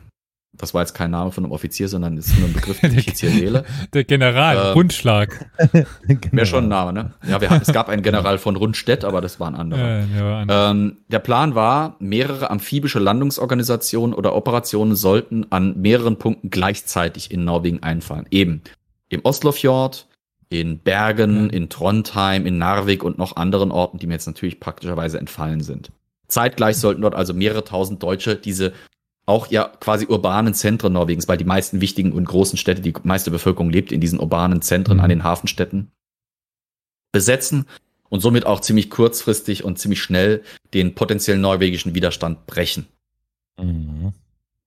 Jetzt wird es noch ein bisschen diplomatisch kompliziert. Die Aufgabe der Kampfgruppe 5 unter Kurmetz, die eben in den Oslofjord eindrang, war noch mal ein bisschen spannender. Und zwar war es da jetzt nicht darum, dass die deutschen Soldaten anlanden, alles umballern und dann die besetzen sollten, sondern es sollte mit Diplomatie gespielt werden. Der Plan war, diese Flottille unter Kummetz sollte den Oslofjord komplett hochsegeln. Einzelne Schiffe, gerade eben solche kleineren äh, Schiffe, die Minensucher und Torpedoboote etc., sollten einzelne Truppenverbände auf die vorgelagerten Festungen, zum Beispiel Bolerne und äh, äh, den wichtigsten Hafen Horten eben im Oslofjord absetzen und die besetzen. Und gegen 5 Uhr morgens sollte diese deutsche Flotte mit der Blücher, der Lützow, der Emden den drei Zerstörern und den restlichen Schiffen eben mit den gesamten Soldaten da im Osloer Hafen liegen. Wenn der deutsche Gesandte in Oslo dem König bzw. der norwegischen Regierung ein Ultimatum präsentieren würde. Also quasi, stellt euch vor, es wird morgen in Oslo, die Sonne geht auf, da liegt eine deutsche Flotte, deutsche Soldaten stehen an Bord und sind schon mal bereit zum Anlanden. Und der deutsche Gesandte kommt bei der Regierung und sagt, Leute, wir haben übrigens ein Angebot. Das Angebot ist, ihr behaltet eure Souveränität. Ja, genau, so, genau. Buongiorno, ich habe ein Angebot. Na gut, es, auf Deutsch klingt es halt nicht so sexy. Es ist so, Guten Tag, ich habe ein Angebot für Sie. ähm, der Plan war quasi zu sagen, also, ihr behaltet eure Souveränität, liebe Norweger. Ihr dürft eure ganzen Regierungsgeschäfte weiter selber führen, ist alles okay. Aber Deutschland übernimmt eure Verteidigung militärisch und eure Sicherungs Sicherheitspolitik. Wir sind nämlich nicht da, um euch zu erobern. Wir sind dazu da, um euch vor den Aggressionen der Briten und Franzosen zu schützen. Ja, ja. Natürlich. Guck mal, die haben eure Gewässer äh, vermint. Die strecken Mhm. schon ihre gierigen Klauen nach euch aus. Wir sind da, wir die Arier, um euch die Arier zu schützen. Das Ganze ging sogar noch so weit, dass man versuchen wollte, das, Diplomat äh, das demokratische System Norwegens auszuhebeln. Ähm, also der äh, deutsche Gesandte hatte auch den Auftrag, sich mit dem König zu treffen, mit Håkon dem Siebten. Und der Plan war, die demokratisch gewählte Regierung dadurch auszustechen, dass man einen Deal mit Håkon einginge, dass Håkon als Monarch, als Staatsoberhaupt sagt, okay, wir machen dieses Ultimatum, wir nehmen dieses Ultimatum der Deutschen an, legt eure Waffen nieder, Norwegen ist friedlich, so wie es in Dänemark quasi passiert war. Das Ganze hatte nur ein Problem. Zwei Probleme eigentlich, mehrere Probleme. A, durch die Badassery von Bürger Badass Ericsson quasi war dieser deutsche Flottenverband nicht nach Oslo reingekommen Ja. sondern die hatten sich erstmal ordentlich eine, einen auf die Fresse eingefangen und mussten erstmal wirklich weit südlich anlanden. Und das heißt, der Gesandte stand zwar da und konnte Säbel rasseln, ja, wir haben etliche deutsche, äh, wir haben etliche Häfen unter deutsche Kontrolle gebracht, aber der König, die Regierung war ja noch frei. Mhm. Und er, ha- es war eine Sache unterschätzt worden, und zwar Håkon der Siebte war ein Monarch, ja, aber er war sowas wie ein gewählter Monarch. Ich glaube 1904 oder 1907 hatte Norwegen darüber entscheiden müssen, bleibt es Monarchie, weil die alte Dynastie, die alte Königsdynastie war weg. Äh, ich glaube, die war ausgestorben, ich weiß es nicht hundertprozentig auf jeden Fall. War eben die Frage, wollen wir weiter Monarchie und wenn ja, wen wollen wir gerne? Und Håkon war quasi diese Krone angetragen worden und es war ähm, klar, dass er ein, eine verfassungstechnische, eine wirklich repräsentative Rolle eher haben würde für das Volk und keine wirkliche politische Macht. Und der Flo? hielt sich da eisern dran. Ja, Das wollte ich nämlich auch noch ansprechen. Das war nämlich ganz interessant, fand ich. Die waren ja bis 1905. Äh, das Ja. ist das Jahr in der Union. Also die waren ja nicht Norwegen. Ja, genau. Also Stimmt, Norwegen ist ja. sehr, ist ja quasi das jüngste Land, was Europa fast hat. In dem Das war Sinne. Norwegen, Dänemark kann das sein? Norwegen, Schweden. Norwegen, Schweden damals. Okay, Norwegen, Schweden. Norwegen, Dänemark war vorher. Genau, Das ist mein Hearts of Iron, äh, nee, nicht mein Hearts of Iron, mein EU, Europa-universales Flashback. genau. Äh, das war dann das, was du meintest mit dem. Ähm, Ah, okay, ja, und dann eben wurde quasi diese Personalunion aufgelöst und dann war halt die Wahl. Das Spannende war äh, quasi, man suchte sich den dänischen, den Bruder des dänischen Königs aus, also quasi Christian der Zehnte und äh, Håkon der Siebte waren, glaube ich, sogar Brüder. Ähm, aus dem Hause Schleswig-Sonderburg-Glücksburg. Äh, b- b- b- äh, am Schluss ist auf jeden Fall in Schotterlunde Wenn du Håkon den geboren. Siebten googelst, findest du es sofort oder Christian den Zehnten. Ja, ich bin gerade drauf. Äh, Schleswig-Holstein, Sonderburg, Glücksburg, richtig. Siste, sag ich ja, genau. Das Spannende war, wie gesagt, also Håkon der Siebte sagte dem Gesandten, das kannst du mal schön vergessen. Äh, angeblich, also es gab, es gab sogar Treffen mit äh, dem Gesandten und äh, dem König, nachdem die Regierung, der König und die Goldreserven aus Oslo evakuiert worden waren, wo eben dieser Zeitgewinn, diese Verzögerung durch die Ak Aktionen von Oscarsborg und von Badass Ericsson quasi äh, dazu beigetragen hatte. Es gab da noch Treffen. Während der König quasi schon auf der Flucht war, äh, in Richtung Norden, also ins Hinterland, ins norwegische Hinterland, traf er sich mit dem deutschen Gesandten, der immer wieder dieses Ultimatum versuchte zu präsentieren. und der König sagte immer wieder, nein, nein, nein, nein. Auch da wiederum Empfehlung von denselben Machern wie dieser Film über die Invasion Dänemarks gibt es eben, den ich schon angesprochen habe, den Film The King's Choice. Im norwegischen The Kungens Nær heißt, glaube ich, heißt das, Kungens Nær.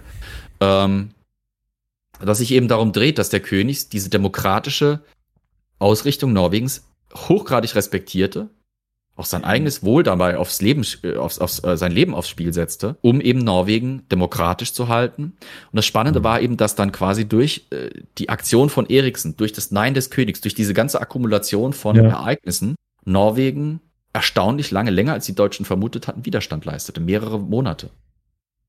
Kämpfte Norwegen gegen Deutschland und wehrte sich mit allem, was sie konnten. Norwegen hat erstaunlich lange Widerstand geleistet. Äh, man schaffte, wie gesagt, alles aus dem Land. Ähm, den König der Regierung die Goldreserven, äh, brachte die nach Großbritannien. Von dort aus kämpften der König, die Regierung und auch die norwegische Marine weiter. Die Norweger bekamen also Schiffe von den Briten, besetzten sie dann eben mit ihren eigenen Leuten, die geflohen waren aus Norwegen, die sich dann eben dem Exil eben anschlossen des Königs und der Regierung. Und die leisteten auch Großes. ich kann quasi auch mal äh, langsam zu einer Art Fazit kommen. Ich sehe gerade, wir haben schon eine Stunde zwölf, so langsam wird es mal Zeit dafür. Ich habe aber noch das eine Frage. Fazit der Weserübung. Ja, schon wieder. Ja. Ja. Äh, Was voraus. mit Schweden? Schweden war neutral und blieb neutral. Und wurde auch respektiert. Die Neutralität wurde quasi von Deutschland weitestgehend respektiert. Ähm, ich, äh, genau hundertprozentig kann ich dir nicht sagen, warum im Einzelnen Schweden jetzt nicht bei diesen Plänen dabei war. Es kann sein, dass man quasi ähm, wirklich die schwedische Souveränität so weit respektierte und vielleicht auch Angst hatte, dass ähm, zum Beispiel die Reserve, die Ressourcenlieferungen aus Schweden dadurch abbrechen könnten, wenn Deutschland halt jetzt plötzlich in den Krieg mit diesem Land gehen würde. Also man hätte ja quasi unnötig riskiert, dass es eben zu Versorgungsengpässen käme. Jetzt, ich habe Ja. ja. irgendwie im Kopf, dass dort auch Faschistoide an der Macht waren, die halt äh, schon sehr kooperiert haben. Ja, ja. also, ähm, In Norwegen auch. Also äh, wenige Dann Stunden später, nachdem ja. die Regierung aus Oslo abgerückt war, ähm, hatte äh, ein, ein Mann namens Viktor Quisling versucht, eine Oh nein, das war jetzt kein begeisterter Wer wird Millionär-Gast, sondern das, der hieß wirklich Quisling einfach nur. Mit S oh, geschrieben. so weit habe ich gar nicht gedacht. Ja, ich weiß, ich mache heute wieder Dad-Jokes hoch 10. Ähm, der hat versucht, dann einen faschistischen Putsch quasi zu veranstalten und eine Kollaborationsregierung zu erstellen, aber der war saumäßig unbeliebt. Hm. Ähm, Ich habe ich hab auch noch eine Frage, wenn du dann fertig Ja. bist. Also, ja. Was war mit Willy Brandt? Der geisterte da auch irgendwie rum, aber den habe ich jetzt nicht extra im Der Kontext. hatte dieser keine Rolle gespielt. Nee, versucht. der hat Nee, da nicht wirklich, da die Deutsche Arbeiterpartei aufgebaut und gut, Ja. sowas. Hm, Okay. Ich komme jetzt langsam zum Fazit äh, der ganzen Sache, zur Bilanz der Operation Weserübung und auch dieser Aktion eben norwegischen äh, Hoheitsgewässern. Wie gesagt, die Aktion gerade von Oscarsborg führte dazu, dass diese Operation im Oslofjord schief ging, fehlschlug.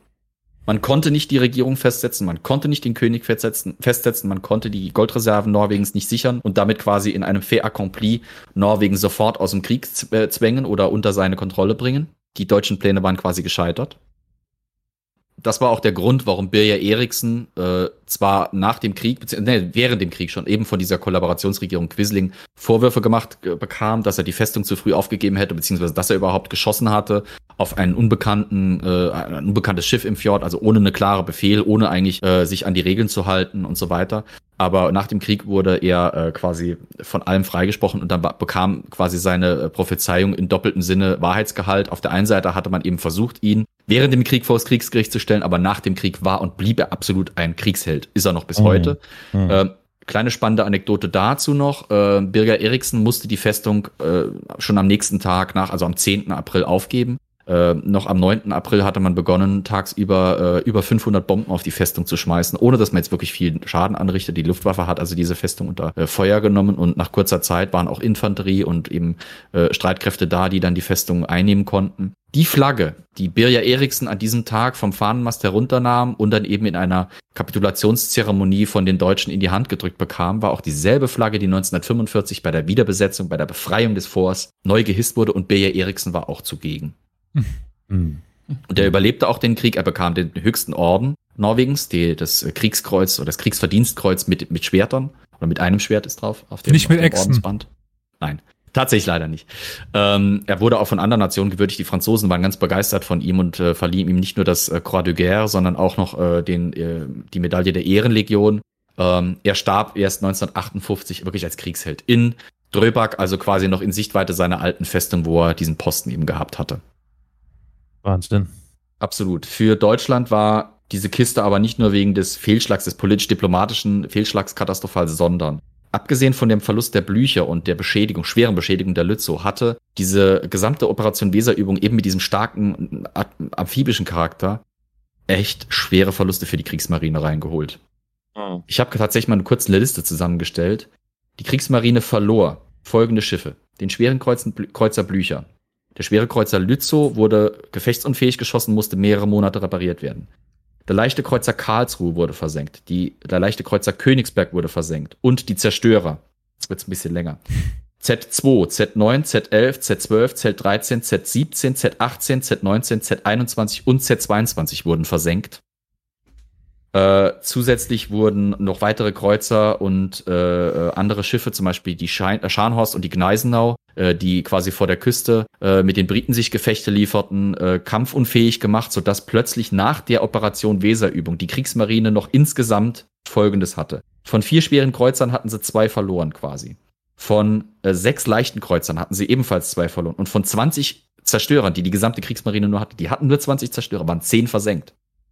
Die hatten mal gerade ihre Hälfte aller Zerstörer verloren, die sie hatten. Plus, es blieben quasi nach dem, nach den Operationen noch übrig, einsatzbereit, zwei schwere Kreuzer, zwei leichte Kreuzer und zehn Zerstörer. Mehr hatte die Kriegsmarine zur damaligen Zeit nicht. Kurzzeitig, über, über einige Monate, um sich gegen die gesamte geballte Macht der Royal Navy zu wehren, plus natürlich noch die Reste der französischen Flotte, die sich irgendwie gerettet hatten, plus noch all die Flotten und Marinen der kleineren Nationen, wie zum Beispiel auch Polen, die sich quasi nach Großbritanniens Exil gerettet hatten. Also nach der Operation Weserübung, nach dem Verlust auch der Blücher eben, war die Kriegsmarine eigentlich für den Rest des Kriegs dazu verdammt, zweite Geige hinter jedem anderen zu spielen. Ja, sie hatten ein paar technologisch extrem überlegene Schiffe, Bismarck, Tirpitz etc., aber wirklich halt effektiv kampffähig waren die einfach nicht mehr. Man verlegte sich ja dann auch ziemlich schnell auf die reine U-Boot-Kriegsführung. Hm. Ähm, ich kann auch noch dazu sagen, dass ähm, die Verluste für die Deutschen in Norwegen durchaus respektabel waren. Man verlor über, äh, über 1000 Mann in Norwegen. Äh, also von, von insgesamt 120.000 eingesetzten deutschen Soldaten, äh, vielen nicht, nicht so viele, wenn man es im Vergleich setzt, aber Während in Dänemark zum Beispiel die dänische äh, Armee hatte über äh, 1000 Mann Verluste zu beklagen, während die Deutschen irgendwie 20 Tote und 60 Verwundete nur hatte. In Norwegen Mhm. war es plötzlich so, dass sie Tausende Verletzte hatten und, und Tausend Tote auch. Weil die Norweger Mhm. sich eben verbissen wehrten mit der Unterstützung Großbritanniens, aber auch einfach, weil sie nicht klein beigeben wollten. Weil sie auch angeführt durch den Kampfgeist und den Widerstand ihres Königs äh, und ihrer Regierung sich wirklich versuchten, so lange wie es ging, zu halten. Mhm. Ultimativ war es natürlich so, dass Norwegen schlussendlich doch besetzt wurde und eben unter deutscher Herrschaft fiel. Äh, Ich möchte auch eines nicht verschweigen. Ich habe jetzt versucht, ein paar der Gründe für Operation Weserübung zu umreißen. Die sind alle schon irgendwie aus deutscher Sicht ein bisschen wenigstens nachvollziehbar oder ein bisschen verständlich, weil man ja dann auch sagen kann, ja, die Briten und die Alliierten waren ja nicht besser, aber unter Strich muss man einfach noch eins sagen. Über kurz oder lang saßen oder waren, waren Dänemark und Norwegen, aber auch vielleicht Schweden, Finnland auch, äh, Teil dieses Expansionsgedankens, Hm. dieses großdeutschen, großgermanischen Reiches, das die Nazis ja eben anstreben.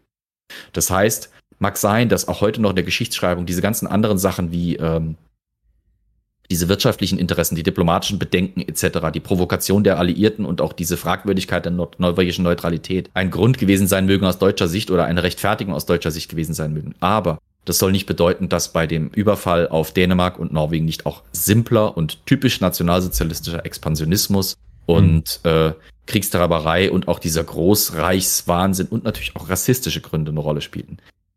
Deutschland sah sich als Staat der Arier, als Vorreiterstaat der Arier.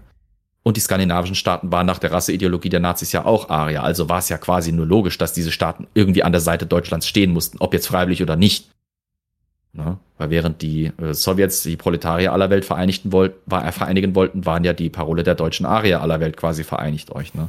Das war also quasi auch ein absolut nicht zu unterschätzender Grund für diese Aktion. Also, wie gesagt, äh, das war die Geschichte, wie ein Rentner ähm, namens Eriksen, Badass Eriksen, ähm, Birja Eriksen mit einer Truppe von ebenfalls Rentnern. Rentnern und Rekruten ähm, den Stolz der deutschen Marine, Kriegsmarine, die Blücher versenkte, sein Land davor bewahrte, im Handstreich quasi erobert zu werden, seinen König, seine Regierung und die Goldreserven seines Landes äh, vor der sofortigen und schnellen Gefangennahme bewahren konnte und äh, den ersten Funken quasi äh, für die lodernde Flamme norwegischen Widerstandsgeistes gegen die Besetzung durch die Nazis eben entzündete und äh, natürlich dann eben die ganzen Neb- Nebenkriegsschauplätze meines Vortrags wie eben Operation Weserübung, ein paar Details zur Schiffstechnik etc. pp. Und ich hoffe, es hat halb, halbwegs Spaß gemacht, war halbwegs interessant. Hoffentlich nicht nur für den fragetüchtigen Elias Entschuldigung. und für den äh, Chat. Ja, doch, war sehr interessant. Also, soweit ich äh, den Zweiten Weltkrieg überhaupt interessant finden kann. Aber Ja, doch, war okay. Es War, War kein Weltuntergang. nee, ich, äh, tausend Dank, äh, Flo. Ich fand es wieder mal ein, eine äußerst interessante und spannende Schilderung von dir, die Dankeschön. mich gewissermaßen wirklich da direkt rein katapultiert hat und ich konnte mir das schön vorstellen und es war sehr spannend. Ich fand es sehr spannend und ich werde gerne deiner Empfehlung folgen und mir den Film The King's Choice äh, zu, zu Gemüte führen. Ja, und 9. April Überfall auf Dänemark. Ja. Empfehlenswert. tatsächlich möchte ich mir die Filme auch angucken. Also ist, ist als Erfolg zu werten. Ich finde es aber ganz schön. Ich meine, man sagt zwar, der Zweite Weltkrieg ist ein bisschen überpräsent, aber bei uns geht es tatsächlich so bei Ja, den Folgen. Ja. Ja. Also ich überlege gerade, was wir überhaupt zum Zweiten Weltkrieg so an Folgen haben. Wir haben ein bisschen was Regionalgeschichtliches im Umfeld des Zweiten Ja. Weltkriegs. Na, Aber- du hast ja, du hast ja relativ früh angefangen, ne, Elias? Ich glaube gleich. Nee, noch viel früher. Ich glaube, das So. war eine der ersten Folgen, äh, das Massaker von Marzabotto oder wie das hieß. Ja. Ne, und Genau. so. Äh, aber dann wurde es langsam still um den Zweiten Weltkrieg. Äh, ja gut, die Zweite Weltkrieg, ja, Nazi-Thema haben wir halt eine Bombe in München, lieber Carol, die unsere zweite Folge. Ja, scheiße, stimmt. Über den Elsa? Ja, Ja. gut. Ja. Aber das ist halt nur so, betrifft halt Nazi-Deutschland. Naja, mal Mhm. gucken. Vielleicht mache ich jetzt noch zwölf, weitere Nazi-Deutschland, äh, es, äh, quasi äh, Zweiter Weltkriegsfolgen und bewerbe mich dann initiativ beim ZDF oder so. Wollte gerade sagen, der Guido, äh, der Guido Knopf von Historia Universalis. Der Knido Ob. Ja. Wenn ich nur so viel verdienen würde wie der. Der ist doch jetzt Rentner, oder? Stimmt, hat der den Posten eigentlich noch? Wenn der jetzt in Rente ist, kann nee, ich doch nee, der rein, ist, oder? Der ist, der ist in Rente gegangen. Uh. Aber ich bin Naja. echt am überlegen, ob wir was reell noch zum, zum Zweiten Weltkrieg direkt haben, außer das Massaker von Marzabotto. Ich, ich meine, es ist äh, wieder Historia Dementialis, aber mir fällt tatsächlich nichts mehr ein. Ich gehe gerade unsere Liste währenddessen durch. Wir haben so ein, Ja, demnächst kommt noch eine Folge, die in der Zeit angesiedelt ist, ja wahrscheinlich, ne? Donnerstag. ach so, ja, stimmt. Äh, du Aber kannst die Zukunft schauen. Ja, wir haben dann noch äh, das Interview mit meiner Oma, was definitiv Ja, im Zweiten. Zweiten Ja. Weltkrieg ist. Interessant. Also ich denke, äh, die Zuhörenden, äh, die ZuhörerInnen können noch eine weitere Folge über den Zweiten Weltkrieg verkraften. Ja, und ohne bei Bedingung. 160 Folgen. Knapp. Ich sag mal so, einfach auf www.historia-universales.fm da mal auf, äh, was, wie heißt das eigentlich, Episoden oder so oder Folgen äh, Mhm. klicken und da seht ihr eine ganze Latte an Folgen. Da könnt ihr mal durchchecken, falls ihr da vielleicht doch die ein oder andere versäumt habt. Hey, Wovon ich Latte. nicht ausgehe, weil der treue Hörer, die treue Hörerin das natürlich nicht versäumt. Da findet ihr vielleicht doch noch irgendwas. Und da könnt ihr uns gerne einen Hinweis geben, wenn wir irgendwas vergessen haben. Also es werden in der Zukunft mit Sicherheit noch Zweite Weltkriegsthemen kommen, aber wir werden euch jetzt nicht damit irgendwie erschlagen oder überfluten, äh, Nicht wie sondern mit die, Steppenreitern. genau, sondern wir werden sie wohl dosiert äh, in die Menge schmeißen und streuen, Ja, Ja. gut durchmischt mit anderen Epochen. Aber ich meine, auch die Steppenreiten-Themen waren in der letzter Zeit hoffentlich einigermaßen ausgeglichen. Jetzt die Folge, die ja heute rauskam, war ja die über die äh, russische Armee, über die Strelitzen, Ja. Mhm. und so weiter. Und ähm, da kam die Steppenreiter jetzt nur peripher vor. Ich wollte mich gerade aufregen, dass ihr mich dauernd unterbrochen habt, bis ich gemerkt habe, dass ich noch auf stumm geschaltet war. So. Gut. Ja, ich wollte eigentlich an Carols Hinweis auf unsere Webseite anschließen und auch sagen, wenn ihr uns irgendwie anders erreichen wollt, außer im Twitch-Chat oder auch unter YouTube, wenn ihr das auf YouTube schaut, dann könnt ihr ebenso auf der Webseite unter dem Reiter Kontakt ganz viele verschiedene Möglichkeiten finden, wie ihr mit uns in Kontakt kommt, wie ihr uns Hinweise, Themenvorschläge oder allgemeine Gedanken zu unseren Folgen hinterlassen könnt. Nicht zu vergessen, liebe ZuhörerInnen, noch einmal die Bitte an euch. Wenn ihr auf einer Podcast-Plattform eurer Wahl die Möglichkeit habt, diesen Podcast zu äh, bewerten oder zu rezensieren, dann tut das bitte. Vergebt Sterne, äh, Daumen hoch, Daumen runter, was auch immer ihr gerne möchtet. Schreibt gerne ein paar Sätze dazu, wie ihr diesen Podcast findet. Ihr wisst, das hilft, dem Podcast auf der jeweiligen Plattform etwas sichtbarer zu machen. Aber Vielleicht könnte man äh, natürlich auch noch in die Runde werfen, dass äh, falls euch überhaupt dieses Twitch-Format mit dem Live-Aspekt irgendwie Spaß macht oder sowas, da könnt ihr natürlich auch mal Kommentare dazu schicken. Mhm. Äh, ob ihr da mehr davon wollt, ob ihr das gut findet, ob ihr das kacke findet, ob ihr äh, die Auswirkungen, die das natürlich auf die Tonspuren vom Podcast hat, die ja eben audiolastig sind, die auch gleichzeitig jetzt eben entstehen, äh, ob ihr das gut findet oder nicht. Äh, gebt uns da gerne unsere äh, eure Kommentare und äh, lasst uns wissen, was ihr davon haltet, weil das brauchen wir natürlich auch als Kompass. Und wo wir gerade bei Kommentaren und so etwas sind, wir haben die Woche ja erstaunlich viel bekommen. Also da Oh, schon mal vielen, ja. vielen Dank. Also äh, täglich kam da was rein. Und ähm, an dieser Stelle, ihr dürft auch gerne schreiben, was euch nicht gefällt. Also wir hatten eine Mail Mhm. bekommen, äh, die sich entschuldigt hat dafür, dass sie eine Sache nicht ganz so gut fand und davor irgendwie auch ähm, viel Positives genannt hat. Also gerne. Also damit haben wir jetzt auch Ja. kein Problem. Ja. Und es wird auch demnächst noch äh, klarer sein, was bei Twitch passiert und so. Also das als Feedback. Ja. Vom Feedback. Gut, Flo, dann vielen Dank für dein super interessantes Thema, für deine schöne Schilderung und deine Erläuterungen. Ich Ja. freue mich aufs nächste Mal. Danke, dass ihr dabei wart und äh, danke an die Leute, die hier zugeschaut haben. Danke an die Leute, die jetzt demnächst dann hoffentlich zuhören. Natürlich in rauen Massen. Euch allen einen schönen Abend. Bis zum nächsten Mal. Tschö, tschö. Ciao. Adieu.